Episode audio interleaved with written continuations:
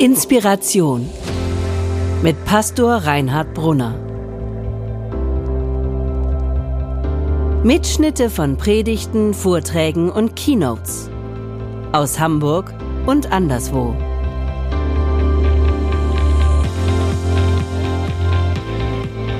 Liebe Gemeinde, was erlebt man eigentlich, wenn man einmal für sieben Wochen jeden Tag in der Bibel liest?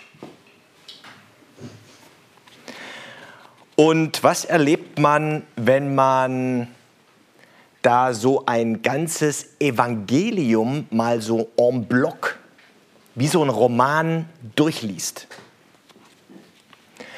Und was erlebt man, wenn man das nicht irgendwie für sich allein macht, sondern in einer Gruppe mit anderen? Diesen Versuch machen wir gerade mit insgesamt 30 Personen. Menschen hier aus unserer Nikolai-Gemeinde, aber auch aus dem Süderelbe-Raum und sogar darüber hinaus. Denn wir sind mit einer App verbunden. Also es gibt eine Bibel-App, die kann man sich runterladen auf sein Handy oder auf sein Tablet. Und da gibt es Bibeltexte und also ne, die Bibel halt elektronisch und so Lesepläne.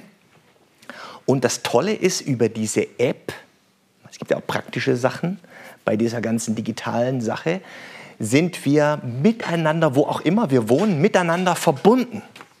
Und man kann dann mit dieser App, wenn man da was gelesen hat, eine Frage stellen oder man was kann kommentieren und man kann das, was andere kommentiert haben, liken.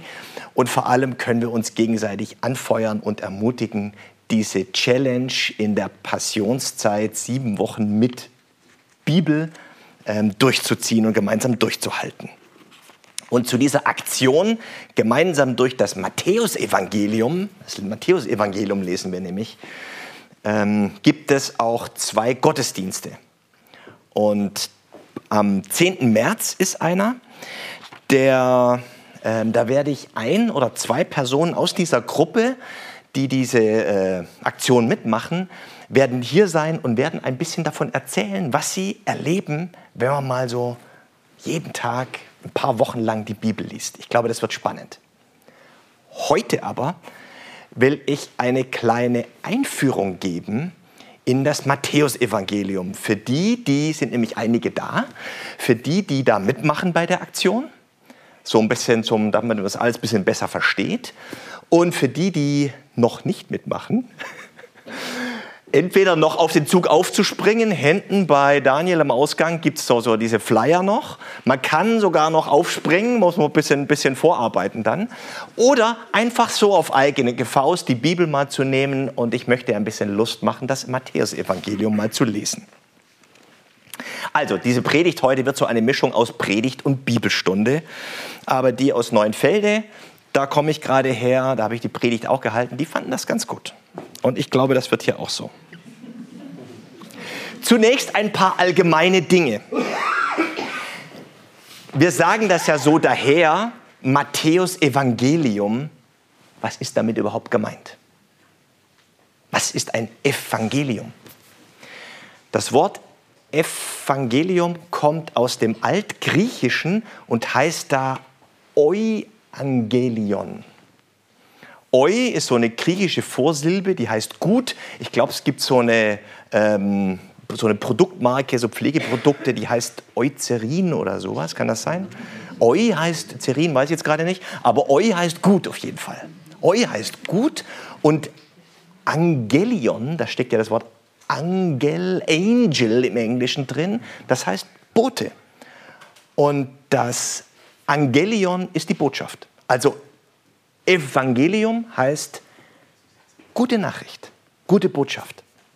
Und das ist sehr interessant, weil Matthäus und Markus und Lukas und Johannes, die diese vier Evangelien in der Bibel geschrieben haben, die haben damals, ja man kann fast sagen, so etwas wie eine neue Literaturgattung geschaffen. Eine Mischung aus historischem Bericht und eben gute Botschaft.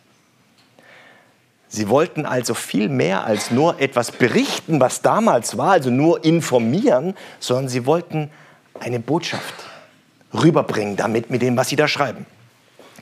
Äh, Johannes zum Beispiel schreibt in seinem Evangelium, ganz am Ende schreibt er, ich habe das alles aufgeschrieben, damit ihr glaubt. Also er schreibt nicht, ich habe das alles aufgeschrieben, damit ihr informiert seid, sondern damit ihr glaubt.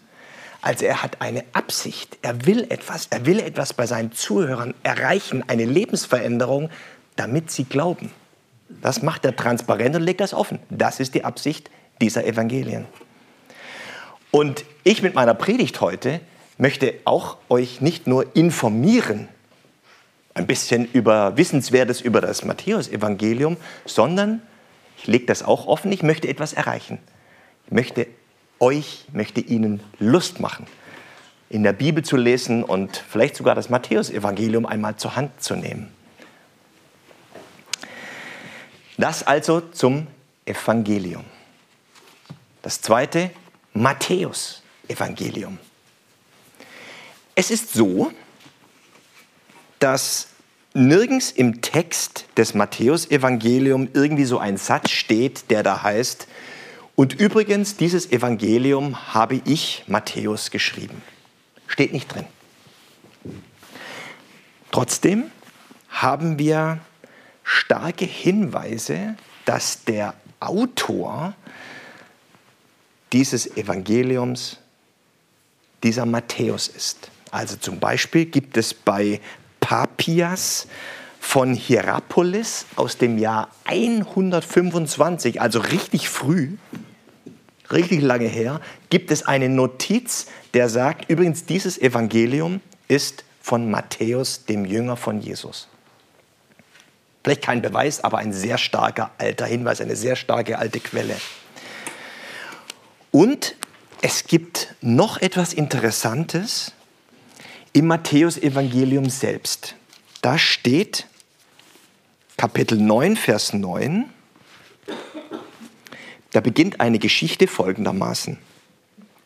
Und als Jesus von dort weiterging, sah er einen Menschen am Zoll sitzen, der hieß Matthäus. Und er sprach zu ihm, folge mir. Und er stand auf und folgte ihm. Das muss ich jetzt kurz erklären, weil das klingt ja erstmal noch nicht so sehr spannend.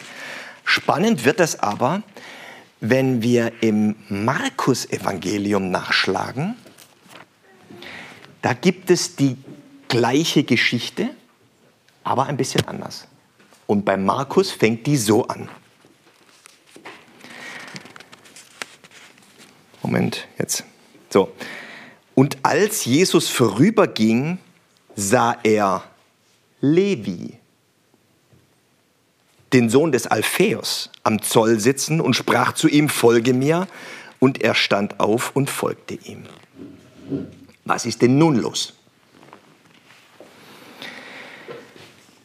Woher will der Autor des Matthäusevangeliums wissen, wer da am Zoll saß?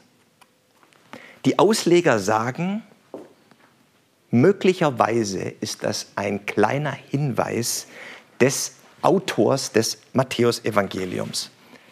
Also entweder war es so, dieser Mann am Zoll hatte einen Doppelnamen, so wie Simon Petrus Simon Petrus hieß, hieß vielleicht dieser Mensch Levi Matthäus. Oder Matthäus hat aus irgendeinem Grund das nochmal klargestellt, übrigens, das war der Matthäus da am Zoll. Jetzt sagen Sie natürlich, naja, wieso soll Matthäus klargestellt haben, was Markus geschrieben hat? Es kann doch auch umgekehrt gewesen sein. Super Frage. Und jetzt wird es richtig spannend. Wer mit der Bibel lebt und wer die Bibel liest und wer die Bibel studiert und wer die Bibel kritisch liest und aufmerksam, dem fallen Dinge auf. Zum Beispiel fällt auf, dass das Johannesevangelium so eine ganze Eigenart hat. Das ist irgendwie anders als die anderen drei. Matthäus, Markus und Lukas aber hängen irgendwie textlich und sprachlich zusammen. Das fällt irgendwie auf. Das geht so weit, dass ganze Passagen wörtlich gleich sind. Das kann kein Zufall sein.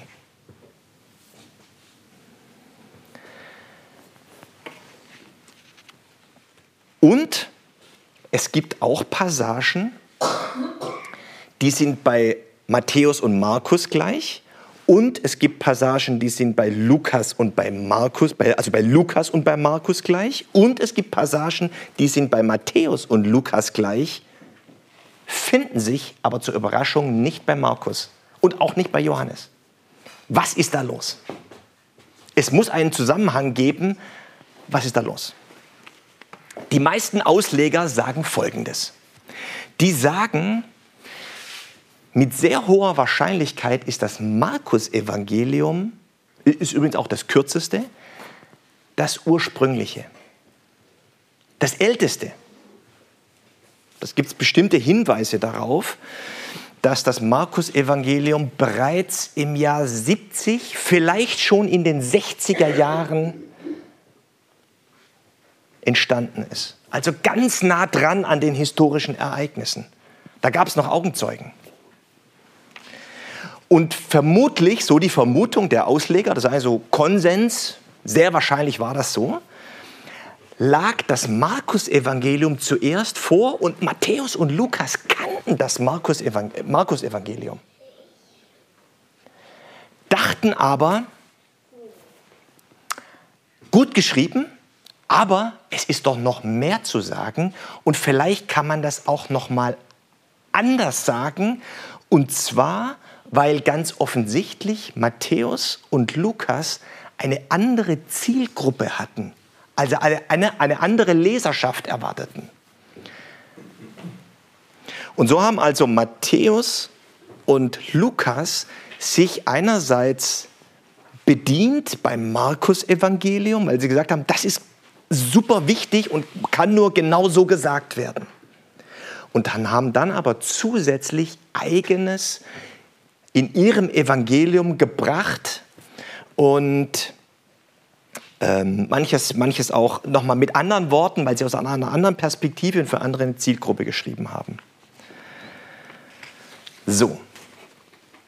Und jetzt habe ich ja vorhin schon gesagt, jetzt ist es aber so, dass es auch gleiche Teile bei Matthäus und Lukas gibt, die sich aber nicht bei Markus wiederfinden. Die Theorie geht so, dass man sagt, vielleicht gab es neben Markus noch eine andere alte Quelle. Eine Spruchsammlung, eine Berichtssammlung, ich will nicht sagen ein Evangelium, aber ein Text, den wir, der uns heute nicht mehr vorliegt, den wir nicht kennen. Aber auffällig ist einfach, Matthäus und Lukas haben gemeinsame Texte. So, also vielleicht gab es zwei Quellen. Markus als ursprüngliche Quelle und diese Quelle Q, sagt man da in der Theologie. Und man nennt das Ganze Zwei-Quellen-Theorie. So, das war jetzt genug Unterricht. Jetzt nochmal konkret zu unserem Text. Deshalb, weil das diese Theorie ist, der Zusammenhang, sagen die Ausleger, möglicherweise könnte Matthäus in seinem Evangelium wie so ein Maler, wie so ein Künstler, der ein Gemälde malt, gibt es ja manchmal in der Malerei, die malen sich selbst da rein. Da ist irgendwo so eine Szene und da ist so ein Wimmelbild mit ganz vielen Personen und dann malen die sich selber rein, um sich ein bisschen zu verewigen. Und vielleicht war das bei Matthäus genauso, dass er sagte, also dass er das klargestellt hat und hat sich da, hat gesagt, übrigens, ich war's am Zoll. Und dann würde das bedeuten, dass dieses Markus-Evangelium, was wir heute hier zur Verfügung haben, überliefert über die Jahrhunderte, auf niemand anderen letztlich zurückgeht als diesen Jünger von Jesus, den Jesus von diesem Zoll weggeholt hat und sagt, folge mir nach und der mit ihm um, umhergezogen hat diese ganzen Dinge miterlebt hat und die vielleicht die ersten Textfragmente notiert hat und in diesem Prozess vielleicht später mit einem Autorenteam, wir wissen das nicht genau, das war aber durchaus üblich, ist dieses Evangelium entstanden. Also Matthäus Evangelium aus diesem Grund. So, eine Schleife drehe ich noch. Könnt ihr noch?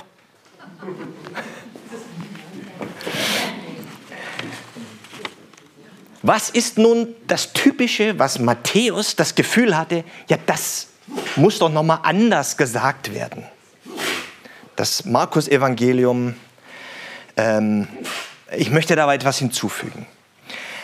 Also ein, ein, was auffällt beim Matthäus-Evangelium, während Markus mehr so chronologisch, also Matthäus-Evangelium ist auch chronologisch, aber das Markus-Evangelium ist eher so, ist eher so, eine, so ein Erzählbogen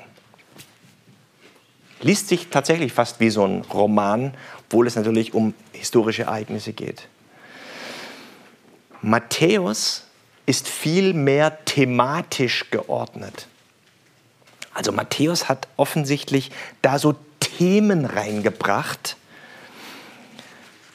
Und was auffällt, sind fünf, er hat also im Zentrum stehen fünf große Reden von Jesus, die er in sein Evangelium eingebaut hat. Das erste, weltberühmt, kennt, würde ich sagen, jeder, die Bergpredigt. Die erste große Rede, die Bergpredigt. Haben wir mit unserer Gruppe, die das gerade liest, diese Aktion mitmacht, ähm, diese Woche gelesen, angefangen. Dann die zweite große Rede, die Aussendungsrede, also Jesus Rede an seine Jünger, geht hinaus in alle Welt, tragt das Evangelium hinaus in die Welt.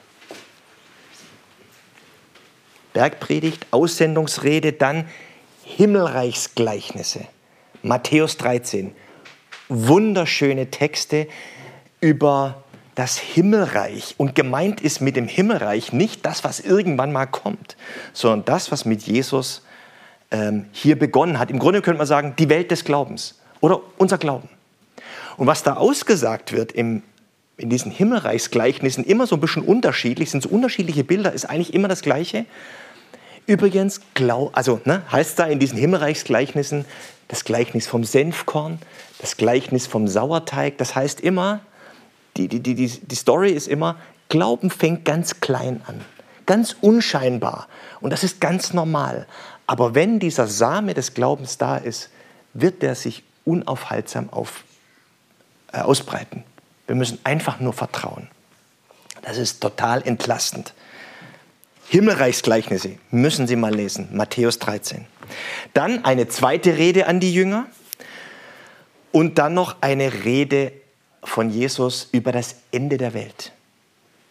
Mit der Message im Grunde, keine Sorge bei allem, was da draußen passiert, an was wir uns erinnern, was die Nachrichten hier hereintragen. Gott hat diese Welt nicht aufgegeben. Ein großes Trostwort. Also man merkt beim Matthäus-Evangelium, der hat das nochmal so ähm, didaktisch und methodisch überarbeitet und so Themen da reingebracht. Dann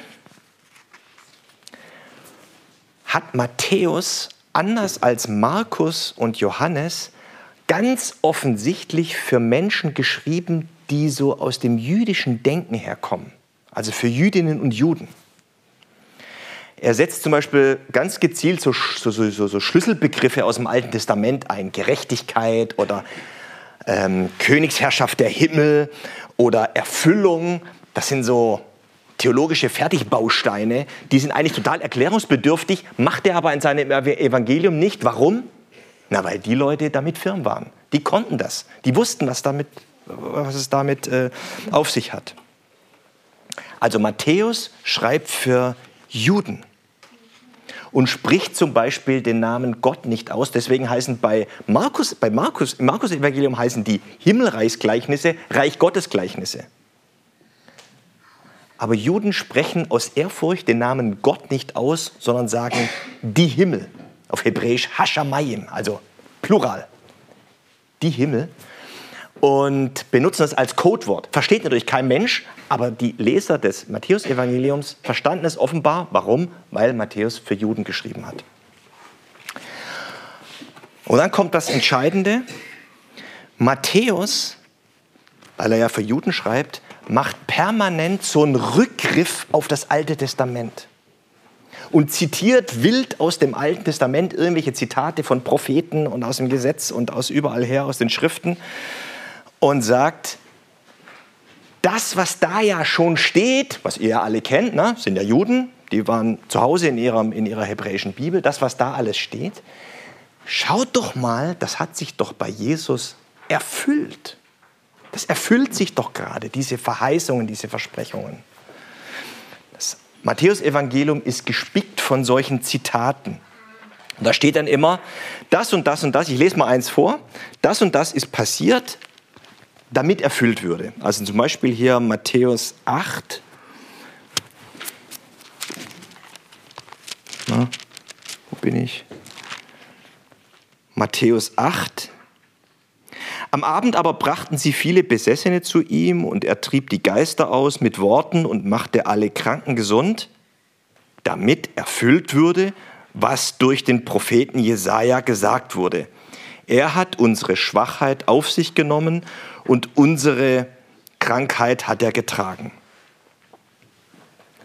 Na, wir sagen, okay, kann man machen, ja.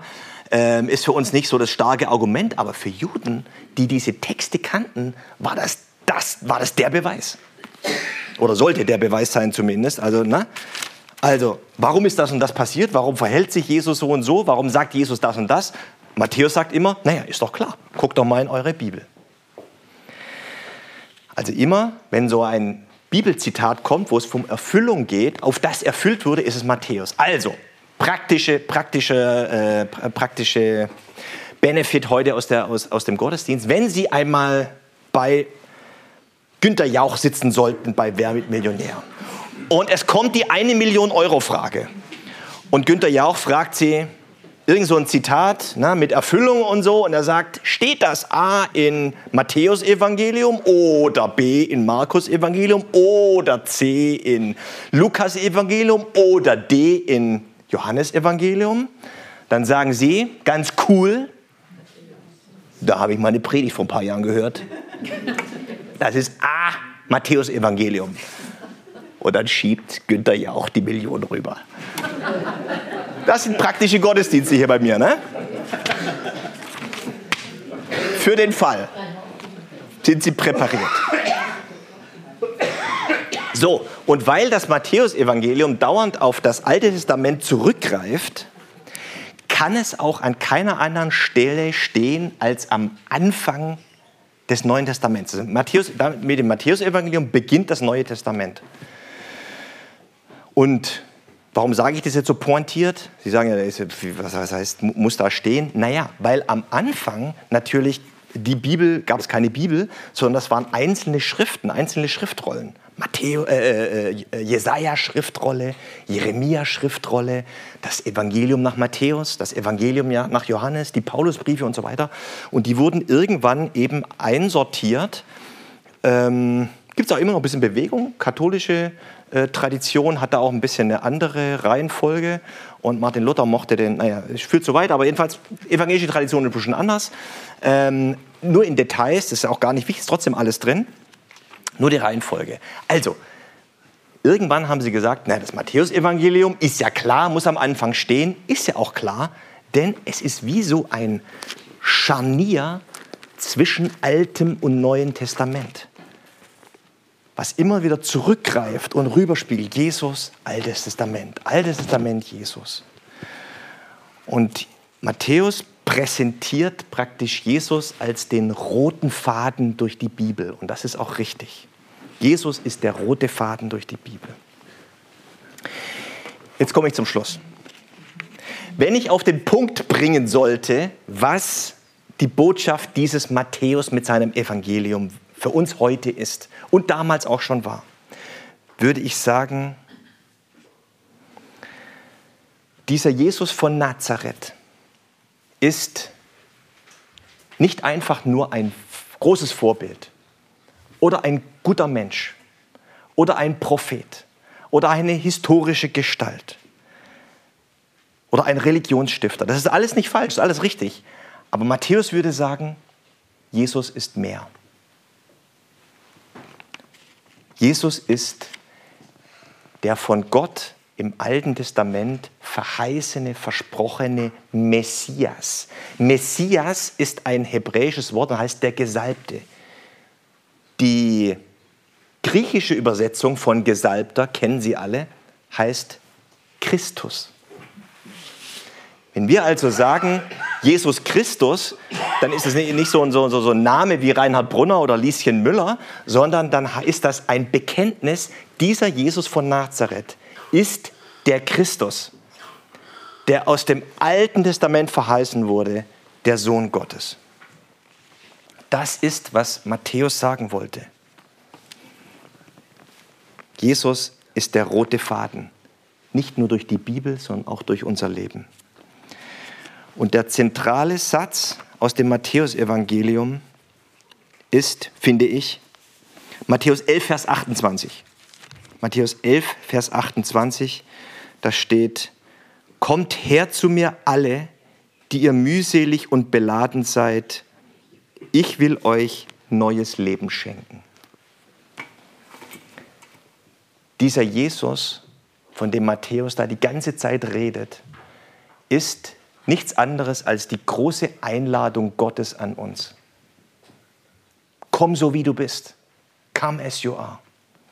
Mit deiner Last, mit deiner Mühsal, mit deinen Sorgen, mit deinen Ängsten, mit deinen Zweifeln, mit deinen Baustellen, mit deiner Schuld und Sünde und mit deiner Verletztheit. Kommt her zu mir alle, die ihr mühselig und beladen seid. Ich will euch neues Leben schenken. Bei mir findet ihr neues Leben, sagt Jesus. Komm, folge mir nach. Mach dich mit mir auf den Weg des Glaubens. Bei mir kannst du aufatmen und neues Leben finden.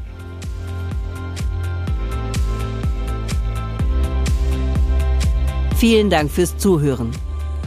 Wenn du mit Reinhard in Kontakt bleiben willst, folge ihm auf Instagram unter rbpastoring. Weitere Infos auf www.pastoring.de. Gott segne dich.